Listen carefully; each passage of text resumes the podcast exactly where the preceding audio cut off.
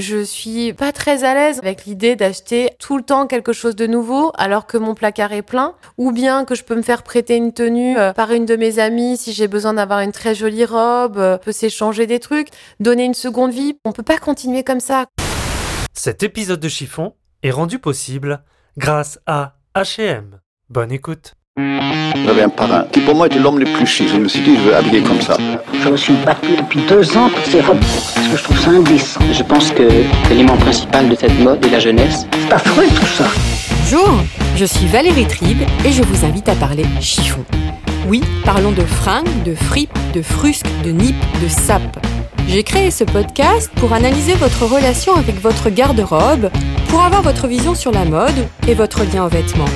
Pour ce faire, chaque semaine, j'invite à ce micro une femme ou un homme, connu ou inconnu, jeune ou moins jeune, pour qu'ils nous dévoilent leur rapport aux fringues. Allez, chiffon, sap, chiffon, chiffon, c'est parti. Pour ce nouvel épisode de Chiffon, j'ai invité à ce micro une femme qui a opéré une véritable mutation intérieure. Ancienne journaliste dans des magazines prestigieux tels que Vogue ou encore Aime le Monde, elle est aussi créatrice d'un blog sur le lifestyle qui n'a plus rien à prouver. Après des années en guerre contre son corps, des années à se juger et à se comparer aux autres, Lily Barbery-Coulon a trouvé la voie de la réconciliation grâce au yoga. Nous allons voir si cette paix intérieure est aussi passée par le vêtement. Bonjour Lily. Bonjour. Je te t'appeler Lily ou Lisa? Tu peux m'appeler comme tu veux. Euh, Lily, c'est le surnom que je me suis trouvé euh, il y a un peu plus de 20 ans. Euh, mais mon prénom de naissance, c'est Lisa. Après, ça fait tellement longtemps que tout le monde m'appelle Lily que c'est un peu plus original que les gens m'appellent Lisa. C'est mes, amis les plus anciens, mes, cop- mes copines de maternelle qui m'appellent Lisa. Oui, mais je sais qu'il y a d'autres personnes qui comprendront pourquoi je t'ai appelée Lisa. C'était en référence à ton, un de tes derniers articles dans ton blog, Mhm. Hein, c'est ça? Exactement. euh, sur, euh, sur ce blog, j'ai partagé euh, il y a peu de temps une réflexion que j'ai eue au sujet de notre lien à notre enfant intérieur et j'ai pris conscience à travers un stage que j'ai fait récemment que je m'étais pas mal coupée de la petite fille que j'étais. Et c'est marrant parce qu'au moment de la publication euh, du livre, euh, voilà, qui est sorti euh, début septembre, j'ai pris conscience que peut-être cette rupture avec mon prénom de naissance était peut-être en lien avec une rupture avec une partie de moi qui avait peut-être trop souffert quand j'étais enfant pour pour être voilà pour revenir à la surface. Et en même temps j'étais pas consciente de ça parce que je pensais que j'avais déjà beaucoup travaillé sur le sujet en tout cas, euh, voilà, j'ai tellement appris avec euh, cette méditation et ces méthodes de reconnexion avec l'enfant intérieur que ce week-end, je vais partager ça autour d'un atelier de yoga et de méditation pour permettre à chacune de se, de se connecter à la petite fille qu'elle a été. Je dis à chacune parce que dans ce- cet atelier-là précisément, j'ai que des femmes inscrites. Mais ce sera, je crois que l'épisode sera diffusé après cet atelier. Ah oui, Mais tu vas en faire d'autres, j'imagine. je fais régulièrement des ateliers, absolument. Alors j'ai lu ton livre pour préparer cet épisode. J'ai eu l'impression d'assister à la métamorphose d'un papillon. La chrysalide est sortie de son cocon pour déployer ses ailes. C'est exactement comme ça que je te vois. Peux-tu rappeler aux auditeurs ta vie d'avant? Bah moi j'étais journaliste, euh, ça se passait plutôt bien. Euh, j'ai eu la chance de travailler euh, pour un magazine de mode ultra prestigieux, comme tu le disais dans ton introduction, pour Vogue pendant huit ans. Journaliste beauté. Oui, j'étais rédactrice beauté, euh, donc euh, je travaillais pour la rubrique beauté euh, sous la direction d'autres personnes et, et j'ai été euh, en charge des actualités parfums assez rapidement. Euh, je me suis formée euh, à l'olfaction euh, euh, en faisant une formation euh, dans une école de parfumerie. Et euh, j'ai adoré euh, écrire sur ces sujets pendant un temps. Et puis, euh, progressivement, j'ai commencé à m'ennuyer sans vraiment comprendre pour quelle raison. Je me disais que je devais être insatisfaite parce que ça faisait rêver tellement mon entourage, ou en tout cas les gens, quand je disais que je travaillais à Vogue, j'avais l'impression d'avoir euh, atteint le nirvana pour eux, mais pourtant, moi, j'étais pas totalement euh, bien dans ma peau. euh, et en particulier, dans une presse féminine euh, où je ne, moi, euh, je participais euh, à sans arrêt focaliser sur tout ce qui pouvait nous permettre de nous rendre belles, alors que moi-même j'avais un rapport à ma beauté qui était quand même assez compliqué vu que je Mm. me trouvais pas du tout jolie. Mais t'es très dur avec toi hein, dans le livre. Dans Bah, cette période, tu, tu- À cette Tu époque-là, été très j'étais dure. très dure avec moi, oui. Tu oui, ne- oui, tu oui, ne te supportais pas en fait. Euh, oui, alors euh, il y avait des choses que j'aimais bien chez moi, mais elles étaient. euh,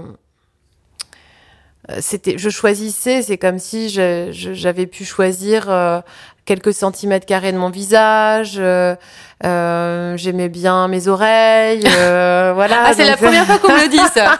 J'aime mes oreilles. parce qu'elles sont toutes petites. Euh, non, mais voilà, j'étais, euh, je me trouvais pas immonde physiquement, c'était pas le souci, c'était juste que Tu ne t'aimais pas je ne m'aimais pas physiquement et je me disais, ah là là, si j'avais 2, 5, 10 kilos de moins, je serais tellement mieux. Et puis je m'imaginais toujours que euh, il y, aurait euh, mieux à un moment. euh. donc euh, voilà, j'étais dans un univers où les filles étaient toutes, enfin moi je trouvais très jolies.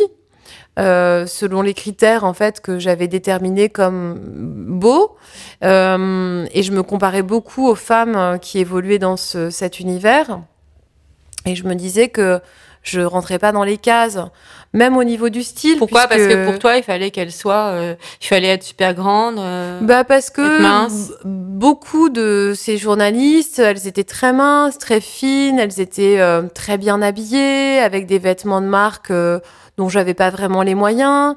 Euh, je me demandais d'ailleurs comment c'était possible tout ça. Je- J'étais assez naïve. Euh, et puis, euh, donc j'avais toujours l'impression que peut-être avec une paire de chaussures, quelques kilos en moins, euh, une bonne veste, je finirais par faire partie de cette tribu de femmes sur lesquelles. C'est intéressant le mot voilà. tribu. Oui, parce que euh, il y, a, y a quand même, euh, elles avaient, enfin, certains critères de, de beauté euh, et d'apparence où on pouvait les relier entre elles. Beaucoup d'élégance, euh, beaucoup de minceur. donc euh, moi, j'avais envie de faire partie de ce groupe. Il Mais- se trouve que je me battais tellement avec euh, mon corps en, en me privant, puis en relâchant la Tu pression. faisais beaucoup de régimes aussi. Je faisais beaucoup de régimes et euh, j'avais compris que les régimes les plus restrictifs c'était pas les meilleurs pour ma santé donc euh, je faisais des choses qui étaient moins restrictives euh, que ce que j'ai pu tenter quand j'avais une vingtaine d'années qui était frappadingue euh, avec euh, les trucs protéinés et tout ça. Donc ça je faisais plus ça mais euh, malgré le fait que je sois plus mesurée, je continuais à avoir des phases où je faisais très attention, j'étais sous contrôle et comme autour de moi, il y avait énormément de femmes qui étaient tout le temps sous contrôle, y compris des femmes minces qui n'avaient pas visiblement de problème de poids, mais qui étaient tout le temps en train de contrôler si je mange ça ce midi, ce soir, il va falloir que je mange juste une soupe et qui se privaient en fait à plusieurs moments de la journée ou qui ou qui se privaient de En repas. fait, elles n'écoutent euh, pas leur corps. alors, elles n'étaient pas du tout connectées, en tout cas pas toutes, puisque j'ai des copines minces autour de moi qui n'ont pas ces problèmes. Euh, mais j'avais euh, autour de moi, surtout, mais parce que on, on attire euh, des miroirs de nous-mêmes. Mhm. Donc j'avais énormément de de- d'amis et euh, dans mon milieu professionnel, je voyais beaucoup de femmes qui étaient en lutte permanente euh, avec euh, des tas de tentatives différentes pour rester très minces.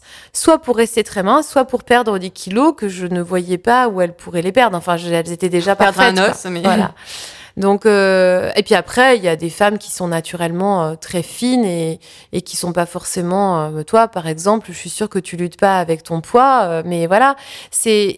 je- j'étais très envieuse de celles qui ne luttaient pas. Je me disais, ça ne m'arrivera jamais. Moi, je suis née. euh, avec la gourmandise tellement grande, j'aurais toujours cette sensation de manque.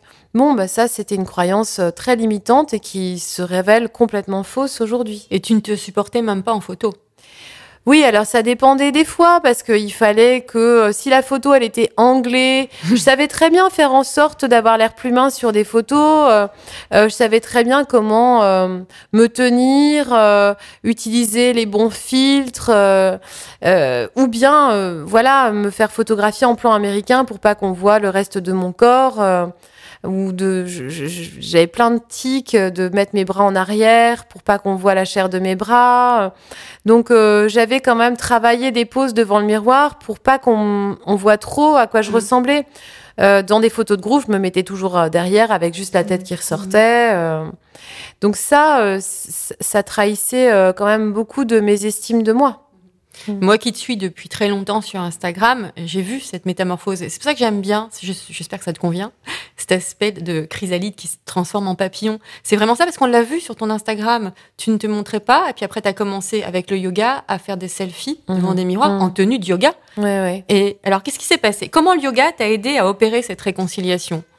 C'est en 2016, hein, c'est oui, ça, en peu près 2016. Bah, en 2016, vraiment un moment où euh, j'avais connu des périodes de dépression et des périodes beaucoup plus difficiles qu'en 2016, euh, que j'avais euh, guéri euh, ou en tout cas que j'avais traversé avec l'aide de thérapies comme euh, la psychanalyse, le MDR, euh, tout un tas de. Oui, t'as testé beaucoup de choses. J'ai hein. testé beaucoup de choses dès l'âge de 16 ans euh, et, et je me suis, j'ai pas cessé en fait de travailler sur moi parce que je voulais aller mieux. Mais bon, il me semblait, euh, par exemple en 2015, moi j'avais l'impression que les choses allaient plutôt mieux pour moi euh, jusqu'aux attentats de novembre 2015 Tu l'expliques. dans qui ont mis à jour euh, un vrai désarroi et une insécurité intérieure profonde. Euh, je me suis aperçue, je l'ai pas compris tout de suite, mais que finalement, le sentiment de sécurité que j'avais dépendait beaucoup de l'extérieur, de mon confort matériel, euh, de l'amour que je recevais de mon mari, etc. Et là, d'un seul coup, euh, ces événements, euh, pourtant qui ne m'ont pas touché personnellement, qui ont touché des amis à moi, mais pas moi, j'ai perdu personne euh, pendant ces événements. J'ai eu, je me suis mise à avoir très peur pour mon avenir et je me suis mise à, à me dire qu'en fait la vie n'avait plus aucun sens. C'était quelque chose que je répétais beaucoup en fait euh, dans ce dans cette période.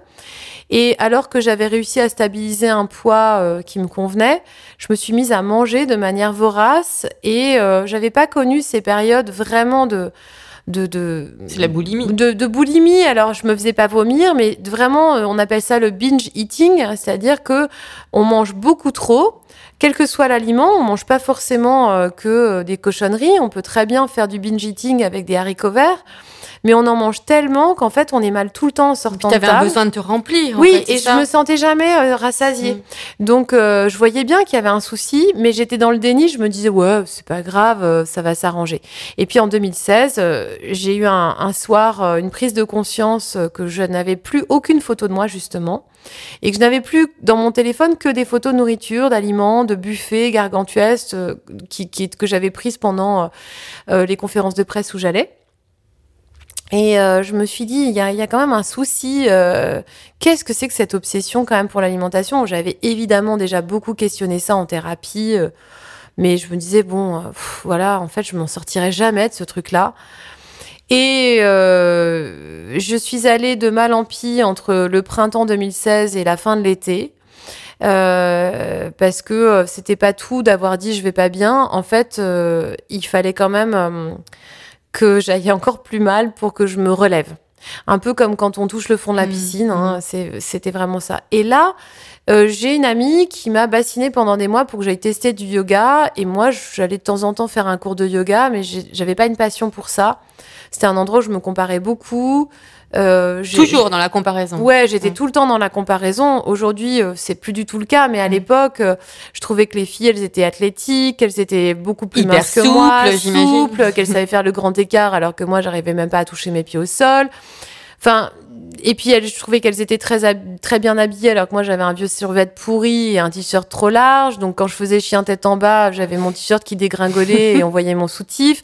J'avais pas les brassières à la mode. Enfin, j'étais je me sentais gauche et euh, du coup, à chaque fois que j'allais dans un cours de yoga, ça venait me, me renvoyer cette image euh, de de pas être à ma place. Mhm. Et puis quand on me disait euh, méditer, euh, je comprenais pas de quoi il s'agissait, même si je faisais de la méditation guidée de temps en temps avec une application téléphonique. Je je voilà, moi rester sur un tapis longtemps, ça me faisait mal au dos. Euh, je me disais mais Mal aux comment fesses mal aux fesses, enfin j'étais pas bien quoi, je me disais je sais pas. Bon. Et cette amie, elle m'a dit mais tu devrais vraiment tester mon yoga, tu vois, c'est génial. En plus la prof, elle est trop belle. Et euh, elle est rayonnante. euh, on chante des mantras. Euh, alors là, vraiment, je me suis dit, euh, bah, c'est pas pour me convaincre. J'ai pas du tout envie d'aller chanter des mantras avec des femmes que je connais pas. Et euh, j'étais hyper fermée à tout ce qui pouvait être spirituel. Pour moi, euh, j'avais toujours appris à ne pas croire en Dieu. euh, dans une famille euh, où on prônait plutôt l'athéisme et euh, de culture où il y avait deux parents de deux cultures tout à fait différentes, mais euh, c'est les valeurs de l'athéisme qui avaient prôné sur le reste. Donc euh, je pour moi, j'avais pas de, voilà, je, je croyais pas dans les mystères. Euh, euh, J'étais pas du genre à aller consulter des voyantes ou des astrologues. J'avais beaucoup de mépris en fait pour tout ça. Un mépris. Ouais, ouais, ouais, Je me disais qu'en fait, euh, il y avait euh, des gens qui croyaient encore au Père Noël et que le Père Noël, ça n'existe Mhm. pas et qu'il n'y a pas de miracle, et qu'il n'y a pas d'ange, il n'y a pas d'être de lumière et que tout ça, euh, c'est des gens qui se racontent des histoires euh, parce qu'ils ne supportent pas l'idée qu'ils sont euh, mortels. Mhm. Voilà, voilà comment je, je voyais les choses. Donc, elle m'a conduit quand même à aller tester ce cours, cette amie, parce que je l'aime bien et que euh, je la trouvais très rationnelle. C'est-à-dire qu'elle a quatre enfants, euh, elle les élève euh, divinement bien, euh, et c'est une fille qui a les pieds sur terre. Donc je me disais bon pourquoi pas? Et puis par politesse, je trouvais ça sympa d'y aller, De lui faire que- plaisir. de lui faire plaisir, parce que elle, elle avait l'air tellement enthousiasmée par son sa découverte que bon. Donc j'y suis allée, et puis ben là ça a été un choc. Donc c'était un cours de, Euh, de yoga Kundalini. Ouais, avec- exactement. Donc euh, bon, moi je savais pas très bien ce que ça voulait dire Kunda machin. On aurait pu me dire euh, yoga Pokémon, ça m'aurait fait le même effet. Mais euh, effectivement, pendant 1h30, le fait d'abord que ce soit un yoga qui est assez accessible à, hum, qui soit accessible à, à, à des hum, corpulences différentes. Euh, dans mes cours, par exemple, puisqu'aujourd'hui j'enseigne, euh, j'ai des femmes qui sont euh, très fines, euh, mais j'ai aussi des femmes qui sont euh, euh, qui peuvent être en surpoids euh, et ça pose absolument aucun problème. C'est pas un yoga acrobatique. Et puis on pratique les yeux fermés. C'est ça qui est pratique, euh, important. voilà, on pratique je- les yeux fermés. Voilà, J'en ai fait du Kundalini. Bah oui, je sais. Et donc en fait, oui, c'est un, un, un yoga qu'on pratique les yeux fermés et du coup, on ne peut pas être ju- on ne peut pas juger les autres. Même si on a Mm. envie, et que de temps en temps, je vois bien, hein, on a envie d'ouvrir les yeux et de regarder, euh, attendez, mais là c'est dur au niveau des bras, les autres elles en sont où? Ben, En fait, euh, l'autre, il a rien à nous apprendre sur notre développement personnel. Donc euh, lui c'est lui, moi c'est moi, mais moi j'avance avec ce que je découvre sur moi-même à travers mon corps. Mhm. Et de savoir que celui d'à côté ou celle d'à côté, elle sait euh, mettre euh, sa tête jusqu'au jusque sur ses genoux quand elle se baisse, euh, alors que nous on n'y arrive pas. Qu'est-ce qu'on s'en fiche Mhm. Donc euh, ça m'a appris euh, beaucoup. euh, bah, à... C'est marrant parce qu'on se dit toujours que les gens qui font toutes ces techniques spirituelles sont très narcissiques et s'occupent que de leur nombril. Euh, et finalement, moi, j'étais beaucoup plus narcissique avant que je ne le suis aujourd'hui. J'étais convaincue que tout le monde me regardait dans un cours, mais alors qu'en fait, chacun est occupé euh, par euh, juste son corps Ça pratique. et sa pratique. Donc ça, ça m'a vraiment permis d'être beaucoup plus humble dans mon rapport à mon, à mon corps et euh, de me mettre progressivement à l'aimer. Donc euh, ça a été euh, ça a été évidemment euh, étape par étape et par étape ça s'est pas fait du jour au lendemain mais ce que j'ai apprécié dans ce premier cours c'est que c'était joyeux c'est extrêmement joyeux T'es sorti avec le sourire. j'avais la pêche en sortant, mais euh, et puis j'ai, je me sentais, euh, je me disais c'est génial. Pendant 1h30, j'ai pensé à rien, mais depuis quand ça m'était arrivé de penser à rien, à part euh, la nuit et encore, j'imagine que je rêvais et que du coup j'avais quand même le mental qui continuait à Mhm. travailler. Mais je, je, je me suis dit mais quel repos pour moi d'avoir été pleinement présente D'avoir fait du sport aussi, d'avoir fait euh, voilà un exercice physique qui m'a quand même bien défoulé et euh, voilà de me sentir euh, détendue quoi vraiment Alors j'imagine que cette réconciliation avec ton corps et ton image, parce que Mhm. les deux vont de pair avec Mhm. toi, euh, ça n'a pas été sans impact sur ta manière de te vêtir, j'imagine. oui oui oui euh, alors euh, alors il y y a plein de choses là-dedans Euh, la première chose c'est que le fait de me réconcilier avec mon corps de me trouver à nouveau jolie a fait que je me suis à nouveau autorisée à porter ce que j'avais envie de porter C'est-à-dire? Euh, ben, en fait, c'était assez simple. Mais moi, euh, on me croise dans la rue. Bon, là, aujourd'hui, tu vois, je porte un legging, j'ai un sweatshirt, je sors d'un cours de yoga que je viens de donner. Mais si tu me croises, euh, très souvent, je suis en jean avec un t-shirt euh, rentré dans mon jean, Une veste noire. une veste noire ou une veste de bla... enfin, un blazer Mhm. masculin. Euh, on me croise aussi beaucoup avec euh, des, des grands kawaii, des énormes parkas. euh, euh, donc, euh, alors, il y a un aspect pratique, Oui. évidemment, dans mon vêtement aujourd'hui, parce que j'ai besoin de, de pouvoir euh, être en mouvement permanent. Mais porter un jean avec un t-shirt, c'est quelque chose que je ne m'autorisais pas à faire.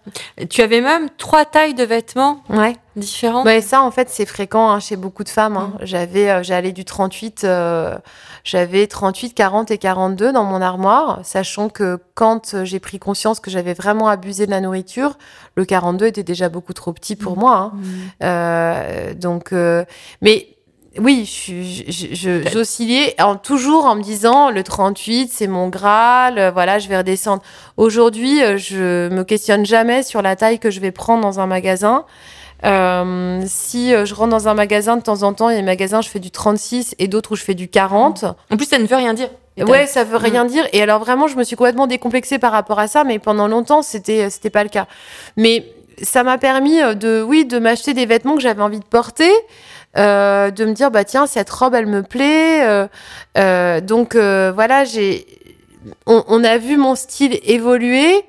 Euh, simplement parce que je, je n'étais pas honteuse de moi-même. Donc, euh, quand on peut euh, ouvrir sa cage thoracique, euh, redresser son, sa colonne vertébrale euh, et, et se montrer au monde tel qu'on est, bah, du coup, on choisit les vêtements qui nous conviennent, quoi. Alors, tu parlais de jean t-shirt. Est-ce que tu as eu envie de porter en premier? Est-ce que tu as le souvenir d'un vêtement que tu aurais acheté? Ou alors une robe ou, euh, Ouais, je me souviens très bien d'un vêtement en 2017, je crois, euh, où euh, je pratiquais beaucoup, mon corps s'était vraiment transformé, j'étais, je suis toujours assez musclée. Et, je me trouvais jolie. J'étais en vacances en Espagne sur une île des Baléares. Et, hum, et puis je venais de recevoir une espèce de combinaison, euh, euh, enfin vraiment toute simple, quoi, une espèce de combinaison, mais qui était assez ajustée, euh, avec une fermeture éclair. euh, et, et du coup, toute la première partie, c'est une combinaison à bretelles, mais toute la première partie du corps était assez euh, menue. Et ensuite, euh, ça partait dans un, dans, dans un truc un peu plus large. Et euh, je l'avais acheté sur Internet, ce que je ne faisais jamais avant, parce que forcément, quand on, quand on oscille entre trois tailles tout le temps, bah, on a du mal à savoir quelle va être la bonne. hein. Et euh, donc là, je l'avais acheté par Internet et ça, m'allait parfaitement. Quand Vraiment, c'était pile ma taille. Et je me trouvais jolie dedans. Et en plus, c'est une combinaison que je peux porter sans soutien-gorge parce qu'elle est assez galbante en haut. Et je me regardais, je me disais, bah, en fait, euh, ça y est, quoi. Je, je me trouve bien, je me trouve jolie, Jolie. dans le miroir, oui. Et, j- et je me sentais juste euh, vivante, quoi. euh, pleinement de toutes mes cellules, de la tête aux pieds. J'étais pas en train de regarder le miroir et de me dire, ah, il faudrait changer ci ou ça, euh, mais je serais quand même mieux si j'avais moins de cuisses ou des genoux plus dessinés. Je me trouvais bien comme j'étais ce jour-là. Donc oui, ça, je m'en souviens. Et est-ce que tu t'es sentie plus féminine? Ou tu t'es toujours sentie féminine? Euh, je crois que j'ai toujours quand même cultivé pas mal de féminité dans ma façon de m'habiller, mais euh, avec des phases, euh, avec des phases où je me cachais. Euh, c'est quand même terrible hein, quand on se lève le matin et qu'on a plein d'envie de mode, par exemple, parce que moi j'aime bien le vêtement, et qu'on se dit ouais mais ça je peux pas le porter, puis ça ça m'ira pas, et puis ça j'ai des trop grosses cuisses ou ça j'ai un trop gros cul. J'avais des mots tellement durs en fait pour moi le matin, et je crois que hum, d'après les témoignages que je reçois de, des femmes qui lisent ce livre, c'est terrible parce qu'on est vraiment très très nombreuses à avoir partagé ou à partager encore en fait ce sentiment de pas pouvoir euh, s'habiller comme on veut. euh, de se dire euh, j'ai les seins trop plats euh, pour pouvoir porter cette robe là euh, ou bien j'ai des trop gros seins pour avoir ce décolleté Il y a peut-être une problématique aussi, c'est qu'on vit dans une société de l'image et que les femmes se mettent la pression à cause de ces images parfaites qui sont souvent retouchées oui oui dans oui, les magazines, sur Instagram. Oui, mais j'ai l'impression que même quand on était moins là-dedans, euh, moi je suis née dans les années 70 et euh, évidemment que l'image était déjà très présente, mais j'ai l'impression que même à l'époque où les modèles qu'on regardait dans les magazines étaient pas aussi fines qu'aujourd'hui, elles étaient quand même tellement parfaites. Dans les années 90, euh, toutes les superwomen euh, comme, euh, enfin les, les supermodèles euh, comme Cindy Crawford, Naomi Campbell, on nous raconte aujourd'hui que elles avaient des formes, elles étaient juste plus que parfaites, elles mm, étaient mm, magnifiques, mm. mais c'était difficile de se comparer à ces femmes qui étaient qu'on croisait pas dans la rue tous les jours, quoi. Donc euh, je crois que en fait, euh, si on se met à reprocher à la société autour de dans laquelle on vit Et ben, les complexes qu'on peut avoir, on se, à mon avis, on se trompe de, de bataille. Je crois que le plus important, c'est de reconnaître en fait ces complexes comme et de, de se les réapproprier, de se dire c'est pas de la faute de quelqu'un qui m'a toujours dit t'es moche, tes cuisses sont pas jolies, etc. Mais de se dire pourquoi est-ce que j'accepte de me laisser envahir par cette pensée qui n'est pas la mienne? Donc ça, c'est le travail de la méditation et le travail sur le tapis qui va nous permettre de commencer à nous réconcilier. Mais c'est long et c'est pas, euh, enfin voilà, ça prend pas deux secondes. Mais en tout cas, c'est c'est possible. Et tu me parlais tout à l'heure de mon rapport aux vêtements. Il a aussi beaucoup évolué. Euh, Enfin, la féminité et tout ça, il a, il a aussi beaucoup évolué par rapport à mes besoins. Avant, j'avais besoin de, de j'avais tellement la peur du manque et je manquais tellement d'amour pour moi-même que je remplissais le vide par la nourriture, mais aussi par le fait d'avoir. Tu vois, quand j'avais une vingtaine d'années, j'avais une collection de chaussures, c'était dingue. Et moi, j'ai travaillé dans un concept store qui s'appelle Colette, Colette. euh, qui a disparu depuis, mais qui était vraiment. euh, je, je, J'étais dans le cœur de la mode à oui, Paris. ah bah Là, vraiment, oui, c'était, oui, euh, oui, oui, j'ai, j'ai vraiment commencé en fait à ma vie professionnelle dans ce concept store où euh, il y avait les marques les plus pointues euh, et, hum, et je collectionnais euh, les souliers. Alors j'en avais probablement moins que d'autres vendeuses, mais j'en avais quand même pas mal. Et je me souviens, je les étalais le soir, je les regardais, je les sortais toutes des boîtes. Il y avait, c'était pas très grand chez moi puisque je sais pas, je- j'habitais déjà dans le dans le 9e, mais dans un plus petit appartement euh, que celui que j'occupe aujourd'hui. Mais voilà, mes chaussures, elles avaient. Et je me disais, euh, à la fois, elles me plaisaient comme euh, comme une enfant qui regarde ses premiers souliers vernis. Mais il y avait aussi un truc du genre, si j'ai tout ça, alors j'ai de la valeur moi aussi. Hein Et je, comme je me suis libérée en fait de, de ce besoin de compenser, euh, à la fois à travers la nourriture, mais aussi à travers le fait d'avoir, ben j'ai beaucoup moins de besoins euh, qu'avant en termes de vêtements. Par exemple, là, on, on est à la fin du mois de septembre et euh, je me suis rien acheté et je me suis rien acheté depuis de longs mois en fait. Mais justement, parce que ma, ma question, c'était quel est ton dernier achat? Je sais pas à quand ça remonte, mon dernier achat, mais c'était il y a longtemps. Euh, bon, je dois quand même admettre une chose et avouer quelque chose qui est quand même important euh, quand on. Pour, pour les auditeurs et les auditrices euh, qui m'écoutent, c'est que euh, je suis ce qu'on appelle une influenceuse. C'est-à-dire que sur Instagram, j'ai une grande communauté qui me suit. Donc, il m'arrive de recevoir des cadeaux de marques. C'est assez rare parce que moi, je parle pas vraiment de mode. Donc, euh, mais ça peut arriver que pour parce qu'une marque me trouve sympathique, m'envoie un vêtement, on me demande rien en retour, mais ça peut arriver. Donc euh, euh, je suis pas, euh, voilà, je suis loin d'être envahie de, de cadeaux de vêtements. Mais il y a quelques mois, euh, j'ai reçu euh, un vêtement qui m'a fait vraiment super plaisir, euh, qui est une grande grande parka que je porte beaucoup. J'étais très touchée. Je vais pas dire le nom de la marque parce que j'ai pas envie. Voilà, c'était c'était un geste qui était qui était plutôt euh, intime, voilà, une, comme une déclaration de cœur euh, pour moi, euh, qui m'a vraiment beaucoup touchée. Et je n'avais pas formulé le souhait d'avoir cette parka, mais j'étais super contente de la recevoir. Mais euh, non, j'ai plus beaucoup de. t'as plus d'envie. Et ton prochain achat Euh, de quoi je pourrais avoir besoin? Ah, je crois que si, il va falloir quand même que j'investisse euh, dans une paire de chaussures euh, qui soit à la fois euh, confortable parce que je cours tout le temps d'une salle de yoga à l'autre et qui soit un peu plus élégante que la paire de Birkenstock que j'ai usée et que je porte encore. voit beaucoup sur tes photos. oui, bah parce que non mais enfin je, je pense que ça, ça doit être un peu. On parlait de féminité tout à l'heure. Je suis pas sûre que ce soit les souliers les plus féminins, mais euh, bah dans les endroits où je vais pratiquer, à droite à gauche, c'est quand même très très pratique. Donc là aujourd'hui j'ai une grosse paire de baskets. Euh, Mais là, t'es en tenue de. je suis en tenue de combat. euh, non. Quel est ton style aujourd'hui? Hors, euh, tenue de combat de yoga. Euh, Ben, je crois que euh, j'aurais bien du mal à le définir. euh, Moi, j'ai- j'ai- j'aime bien de temps en temps euh, me sentir connectée euh, à ma féminité.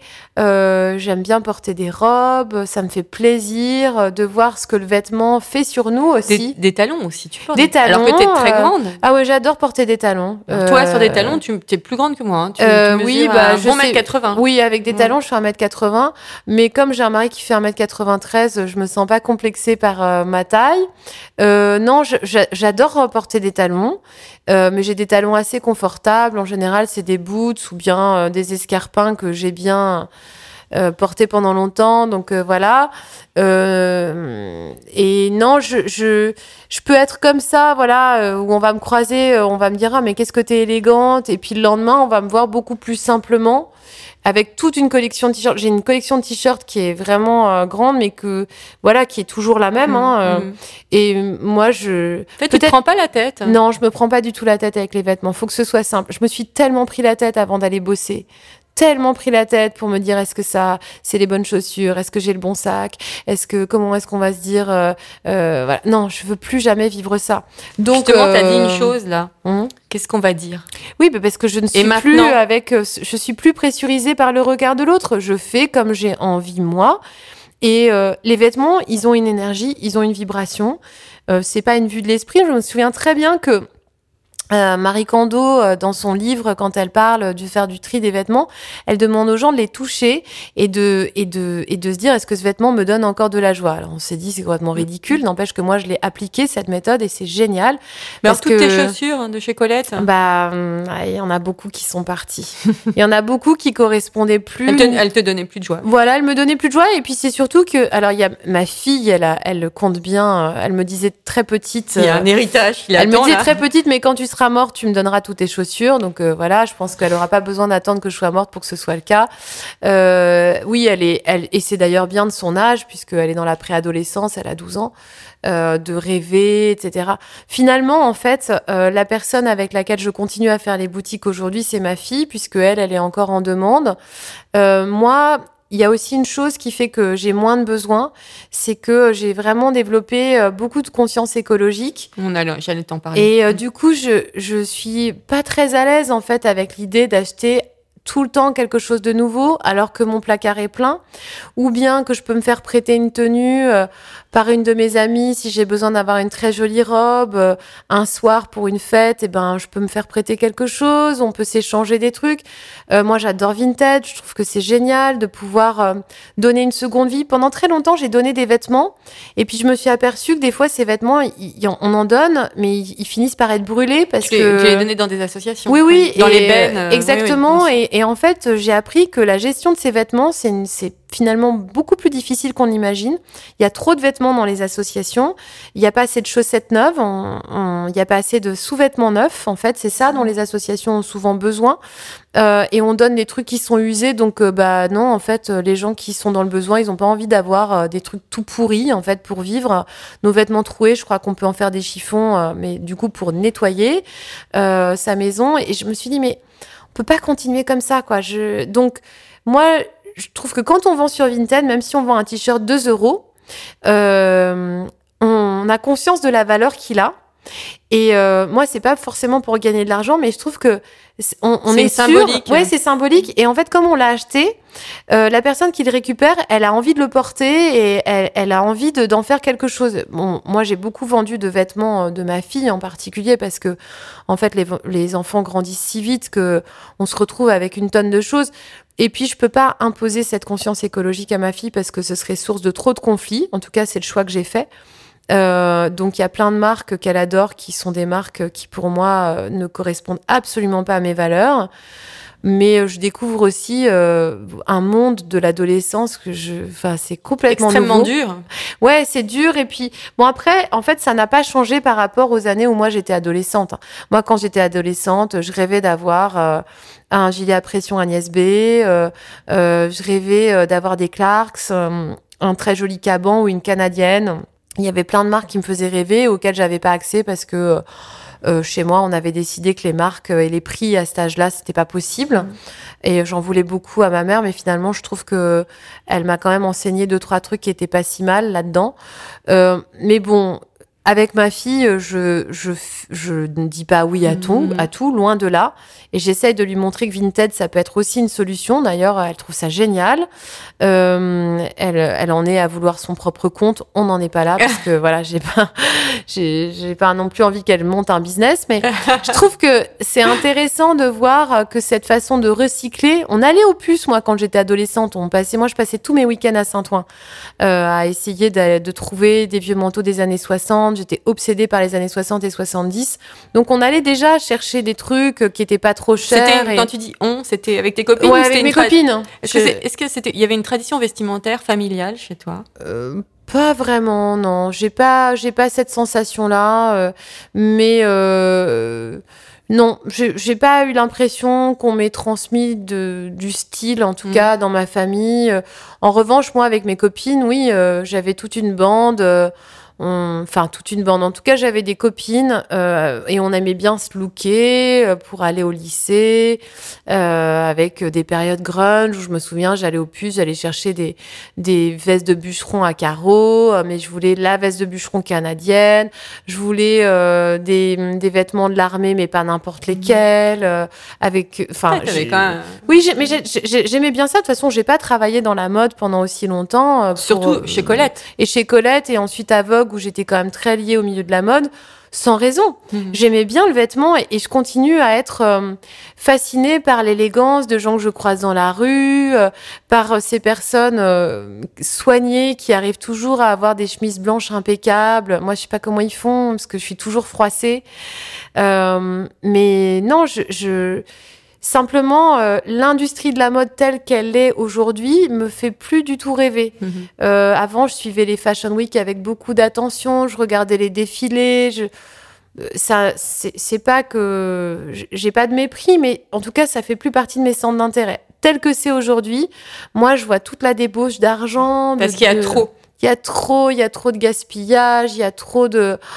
Je, je me dis tout cet argent qu'on pourrait mettre dans d'autres projets, euh, tout en accompagnant quand même les créateurs et à montrer leur création, hein, euh, Bien mais sûr. différemment en tout cas. C'est peut-être un peu contradictoire aussi quand on voit certains créateurs, là, notamment euh, lors de la fa- cette Fashion Week, qui parlent de mode éco-responsable, qu'il faut sauver la planète, et en même temps, quand on voit que les gens qui assistent à la Fashion Week sont allés, il y, a, il y a 15 jours, étaient à Milan, à New York, à Londres. Donc Oui. c'est- en que c'est un en- peu contradictoire En fait, je crois aussi. que nous, on est tous pleins d'incohérences aujourd'hui parce que euh, la société, euh, elle, euh, elle nous pousse euh, dans des directions très différentes.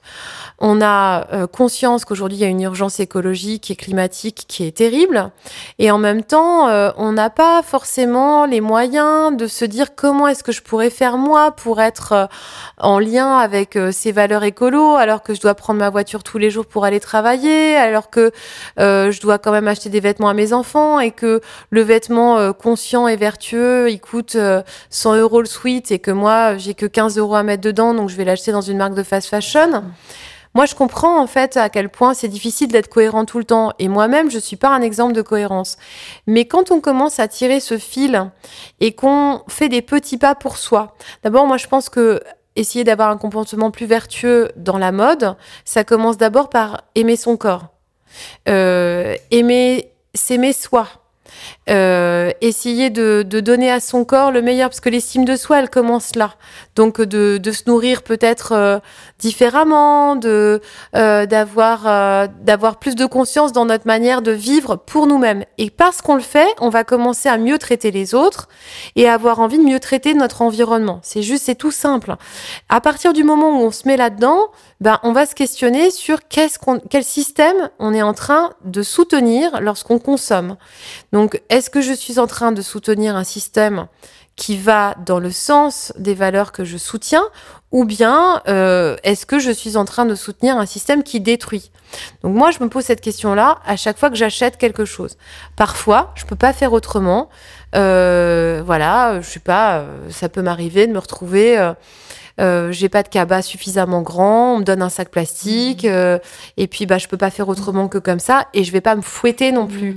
Il s'agit pas quand je dois prendre un taxi C'est la nuit. important que tu le dises, ça. Oui.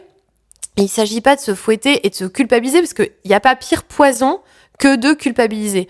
En revanche, penser qu'on ne peut rien faire, qu'on n'a pas de, pouvoir d'action, euh, ce serait vraiment dommage parce que on a un pouvoir immense. Si d'un seul coup, chacun d'entre nous regarde dans son comportement ce qu'il peut modifier pour être en lien avec la planète, eh ben euh, voilà, ça va déjà faire bouger les choses. Et dans la mode, tu parlais de la Fashion Week tout à l'heure et de ces défilés où on voit à la fois beaucoup de débauches d'argent. Moi, euh, je suis pas en train de dire qu'il faut euh, euh, supprimer la mode ou empêcher les sûr, défilés oui, d'exister. Euh, je Mm. pense que les gens ont encore besoin de se déplacer professionnellement et que euh, voilà, mais juste de se dire est-ce que tout est nécessaire? Est-ce que je peux pas faire moi un petit geste pour réduire mon impact négatif sur l'environnement? Est-ce que je suis obligée? Ce qui me gêne plus, tu vois aujourd'hui, mais peut-être qu'il faut que je- je- j'accepte. Parce que c'est tout- toute l'idée, en fait, dans le yoga, c'est d'accepter tout ce qui est et de ne pas être dans le jugement. Et je vois que j'ai encore des réactions négatives euh, quand, euh, par exemple, euh, je vois euh, des gens qui s'expriment haut et fort pour défendre des valeurs écologiques et qui ensuite, quelques minutes plus tard, euh, vont faire la publicité d'une crème euh, qui euh, n'a absolument aucun engagement écologique, euh, qui prône des valeurs qui sont tout à fait antiféministes parce que euh, d'un seul coup, c'est faire croire aux gens qu'il faudrait avoir un produit pour se sentir euh, belle et sans rides, etc. Donc pour moi, en fait, ça, c'est- plus compliqué parce que l'acceptation de soi, ça peut pas être accompagné de euh, il vous faut D'accord, acceptez-vous, mais Mhm. en même temps, pour vous accepter, ce serait bien que vous achetiez les chaussures que je viens de m'acheter, et ce serait bien que vous achetiez aussi cette crème qui vous permettra de vous sentir vraiment vous-même Et d'être- de paraître plus jeune. de paraître plus jeune ou de paraître plus mince, etc., etc. Donc, je vois bien que on n'est pas sortis tous là de, de, de cette mouise qui est qu'on s'aime pas suffisamment encore, chacun d'entre nous, et que plus on va arriver à de l'amour de soi, moins on sera dans ces incohérences. Donc, euh, bah, quand je le repère chez quelqu'un, euh, c'est pas que je suis en colère parce que voilà, mais je- ça me rend triste parce que je me dis bah cette personne-là, elle s'aime pas suffisamment grand et fort. Elle, a- elle croit encore que sa valeur, elle est conditionnée à la marque de ses chaussures. Euh, après, quand on trouve quelque chose de beau, que ça nous fait du bien, qu'on le porte longtemps, mais oui, euh, pas de problème. Je, je- Il faut savoir aussi se faire plaisir. Évidemment, et, et, et je suis pas euh, dans l'idée qu'il faudrait plus du tout consommer, mais juste de mettre un peu plus de sens et de se dire, bah, je peux, à chaque fois que je prends ma carte bleue, avoir une action euh, sur les systèmes que je veux euh, mettre en avant, plutôt que d'autres. Quelle est ta définition de l'élégance? Euh, pour moi, euh, l'élégance, euh, c'est une forme, je dirais, d'apaisement personnel. Quand on voit quelqu'un qui, qui est assez bien dans sa peau et qui est dans un espace de compassion pour les autres, moi, ça, c'est une forme d'élégance que je trouve sublime. L'élégance, c'est savoir accepter l'autre tel qu'il est. Euh, c'est des formes de pas de politesse, pas de, de mensonge, par exemple, De fausse bienveillance. voilà, de fausse bienveillance et de d'embrasser euh, quelqu'un qu'on n'a pas envie d'embrasser. C'est pas ça que je dis, mais c'est plutôt, euh, voilà, il y a des gens qui savent vous mettre à l'aise. On n'a pas les codes, et puis d'un seul coup, ils font en sorte que tout est simple euh, et on a l'impression qu'on fait partie de leur famille depuis toujours. Moi, ça, je crois que c'est l'une des plus grandes élégances, c'est-à-dire euh, de quand vous arrivez dans un endroit euh, que la personne qui vous accueille, euh, elle vous mette dans cette situation. Pour moi, ça, c'est un vrai cadeau. Après, le style dans la rue, j'y accorde finalement assez peu d'importance. Mais J'ai- tout, pardon, tout à l'heure, tu disais que tu te retournais quand même sur des femmes, enfin, tu, tu- tu te faisais la remarque que cette personne est élégante. En fait, j'ai passé longtemps, je faisais un truc qui était assez ignoble, qui était que quand j'allais pas bien, je regardais euh, dans la rue les looks, les cheveux, euh, le maquillage, et je m'amusais à relooker mentalement les gens. tu vois Je me disais, euh, bah elle, si elle avait cette coupe de cheveux euh, là, ce serait, serait mieux. super, elle serait mieux. Ah bah elle, faudrait vraiment changer sa couleur de cheveux, ou bien euh, non mais ses talons, c'est pas possible, etc., etc. Donc euh, tu vois, je faisais ça, et je me suis aperçue récemment que j'ai tellement changé euh, dans ma façon de voir le monde que je trouve les gens beaux dans la rue. Mais je me surprends à trouver euh, ce que je trouvais laid avant sublime.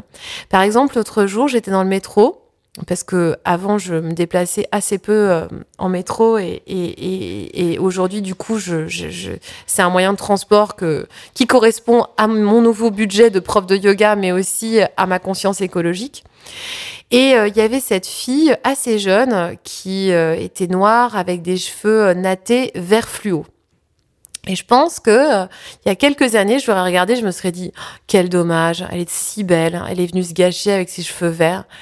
Et donc elle écoutait de la musique, euh, elle avait un look euh, avec une fantaisie euh, incroyable. Euh, puis elle dégageait un truc euh, vraiment puissant quoi. Et je la regardais et je sais pas quel âge elle avait, mais elle devait pas avoir plus de 20 ans quoi. Et euh, je me disais, euh, ils sont trop beaux ces cheveux. Enfin, tu vois cette audace d'être qui elle a envie d'être. Et d'oser. Ouais, j'ai, j'ai, je, je, j'avais envie de venir la voir pour lui dire vous êtes magnifique. Et puis j'ai pas pu parce qu'en fait le temps qu'elle, euh, que, je m'approche d'elle, elle est sortie du métro parce que c'était la fin de sa station. Mais je crois qu'en fait je lui ai tellement dit dans ma tête qu'elle a dû le recevoir parce que vraiment je la trouvais sublime. Un invité de chiffon m'avait dit, c'était un homme, il m'avait dit c'est dommage, dans notre société on ne fait plus de compliments. Alors, figure-toi que moi, je fais des compliments aux gens dans la rue, ça m'arrive assez souvent. Mais il y a, a pas très longtemps, je sors de chez moi et euh, je vois un homme avec un canotier et euh, un costume trois pièces euh, en seersucker. Hallucinant, quoi. Euh, je sais pas, on voit personne habillé oui, comme c'est ça. rare, oui. Et euh, donc je le vois et je lui dis euh, oh là là quelle élégance et je tu Mm. vois je continue mon chemin et je partais euh, prendre un cours de yoga et donc je remonte ma rue euh, au pas de course comme moi je marche assez- enfin tout le temps très rapidement parce que je suis souvent toujours en retard et puis euh, d'un seul coup j'étais sur le point d'arriver euh, place de Clichy et et il y a quelqu'un qui me frappe dans le dos et qui me dit excusez-moi Pierre il était en nage c'était le mec en costume Il t'avait suivi? Il m'avait suivi, il m'avait couru après, et puis il me dit euh, ah, ah, je vais juste vous dire, des femmes qui me font des compliments, ça n'arrive jamais. Ça m'a tellement ému, ça m'a tellement touché. Et là, le mec me sort sa carte de visite. Et donc il me dit, si vous voulez, on prend un café. J'étais là, ah bah non. bon. Non, non, je voulais juste vous dire que je vous trouvais euh, vraiment élégant, Non, mais, mais- c'est tout. Non, mais quoi. c'est vrai que maintenant, quand tu fais trop de compliments, ça peut paraître louche Bah pour oui, certaines oui. personnes. Enfin, j'ai eu lui, aucun a mal. pris euh, j'ai- la j'ai- drague, mais Oui, oui, j'ai eu aucun mal à lui dire non. Et il a très bien compris euh, quand il m'a donné sa carte. je Non, lui mais un non, mais compliment voilà. gratuit. Oui, oui, oui, c'est vrai. Bah, après, ça dépend quelle est l'intention derrière, parce qu'on sent bien qu'il y a des compliments. D'ailleurs, nous, en tant que femmes, il y a des compliments qui nous font pas plaisir dans la rue, qui peuvent être assez libidineux. Et donc, on, peut faire vraiment la différence entre une marque d'affection et quelque chose d'ouvert. Et puis, mais moi, voilà, très longtemps, les gens qui s'habillaient de manière excentrique, je les regardais et je me disais, mais comment est-ce qu'on peut s'habiller comme ça avec euh, un jugement très dur? Et parce que moi, j'avais peut-être euh, peur de prendre la place qui était la mienne. Et je voyais ces gens prendre leur place avec tellement d'excentricité. Et moi, j'osais pas, voilà, être euh, euh, cette personne que j'avais envie d'être. Donc, euh, donc voilà, je, je, je suis beaucoup plus tolérante, en tout cas, avec moi-même et du coup avec les autres. Alors, pour finir cette interview, ça, ça, ça l'heure tourne. Ouais. tu n'as le droit qu'à une seule réponse. Oh là Mhm. Si t'étais une couleur, Hmm. Je crois que, alors en plus, euh, c'est la couleur du t-shirt que je porte sur la couverture de mon livre, mais je dirais rose pâle. J'ai énormément de vêtements rose pâle dans ma garde-robe. J'adore l'énergie du quartz rose, qui est une énergie apaisante. Euh, c'est une couleur que je me suis pas permise de porter pendant des années parce que je voulais pas avoir l'air d'une fille euh, trop, euh, je sais pas, d'une fille-fille. Enfin voilà, il y avait cette idée-là. Mais oui, le rose pâle aujourd'hui, euh, c'est un- une teinte euh, que je trouve douce, enveloppante, et en tout cas, c'est avec ça que j'ai envie de vibrer. Chantal Thomas a dit à ce micro il y a quelques semaines que le rose était la couleur la plus flatteuse pour le teint. Bah, Voilà. probablement, en tout cas, moi, je trouve que c'est très doux quand on porte du rose. euh, on, on- voilà, on- il y a une énergie qui vibre autour de nous qui est pas la même. Et les gens euh, sont extrêmement bienveillants. Il faut faire attention avec les couleurs euh, qu'on porte parce que euh, pendant très longtemps, j'ai été habillée en noir tout le temps. Le noir, ça n'absorbe pas que la chaleur. Quand on le laisse au soleil, on voit qu'un vêtement noir devient brûlant. Mais il absorbe aussi tout ce qui est aux alentours. Et en fait, moi qui ai été habillée qu'en noir, voilà, de manière permanente, euh, par. euh, Enfin, c'était simple en fait. J'avais pas besoin de réfléchir. Je pouvais mettre un haut, un pantalon, toujours noir. J'avais l'impression que ça me. C'était un me- uniforme aussi. C'était un uniforme, puis je pensais que ça me, ça me mincissait, enfin, Mm. que je, que je paraissais plus mince, quoi. Mm. Donc, euh, bon. Euh, le noir, euh, dans le métro, quand on est entouré de gens qui sont fatigués, qui sont parfois en colère, c'est pas la meilleure des idées. Et c'est marrant parce que les Parisiens, des fois, le soir, ils sont tous en noir. et donc, euh, on, on se colle comme ça à nous des tas d'énergie qui sont pas forcément celles dont on a besoin pour se sentir rayonnant.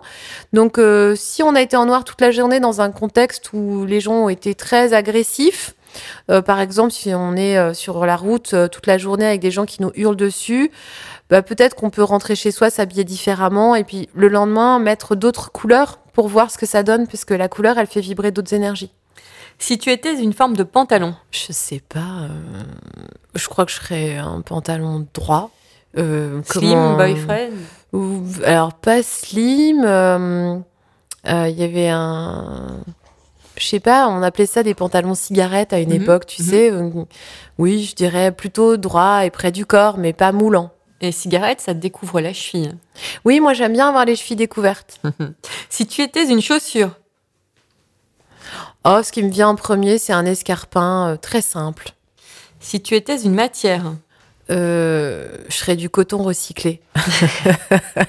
c'est la première fois qu'on me le sort. si tu étais un vêtement, Ah, je serais un jean. si tu étais un sous-vêtement, Euh, si j'étais un sous-vêtement, je serais probablement une petite culotte blanche. Ouais, en coton trouve- recyclé, Euh, je sais pas si ce sera un coton recyclé, mais je trouve que les, sous-vêtements très simples, euh, euh, il y, a, il y a quelque chose de très charmant, euh, voilà. si tu étais un accessoire de mode, Hmm. Bah, je crois que je serais euh, un sac à main pas trop lourd, euh, pas trop grand et pas trop ostentatoire. si tu étais une héroïne, C'est difficile parce que j'ai pas vraiment d'héroïne, il n'y a pas vraiment de. J'ai jamais, je me suis jamais euh, nourrie d'icônes ou de d'images euh, avec lesquelles je me suis construite, donc je peux pas vraiment répondre à cette question. Un adjectif qui te caractérise, Je crois que je suis. Peut-être que j'ai pas eu, j'ai pas donné cette impression, mais je, je crois qu'on dit souvent de moi que je suis assez drôle. c'est vrai. Merci infiniment Lily. Merci à toi, Satnam. Satnam. Je tiens à remercier aussi les partenaires de cet épisode, H&M, ainsi que le magazine Grazia. Je vous dis à la semaine prochaine, portez-vous bien et surtout ne vous prenez pas la tête avec vos fringues. Et vous pourrez retrouver le livre de Lily chez Marabout.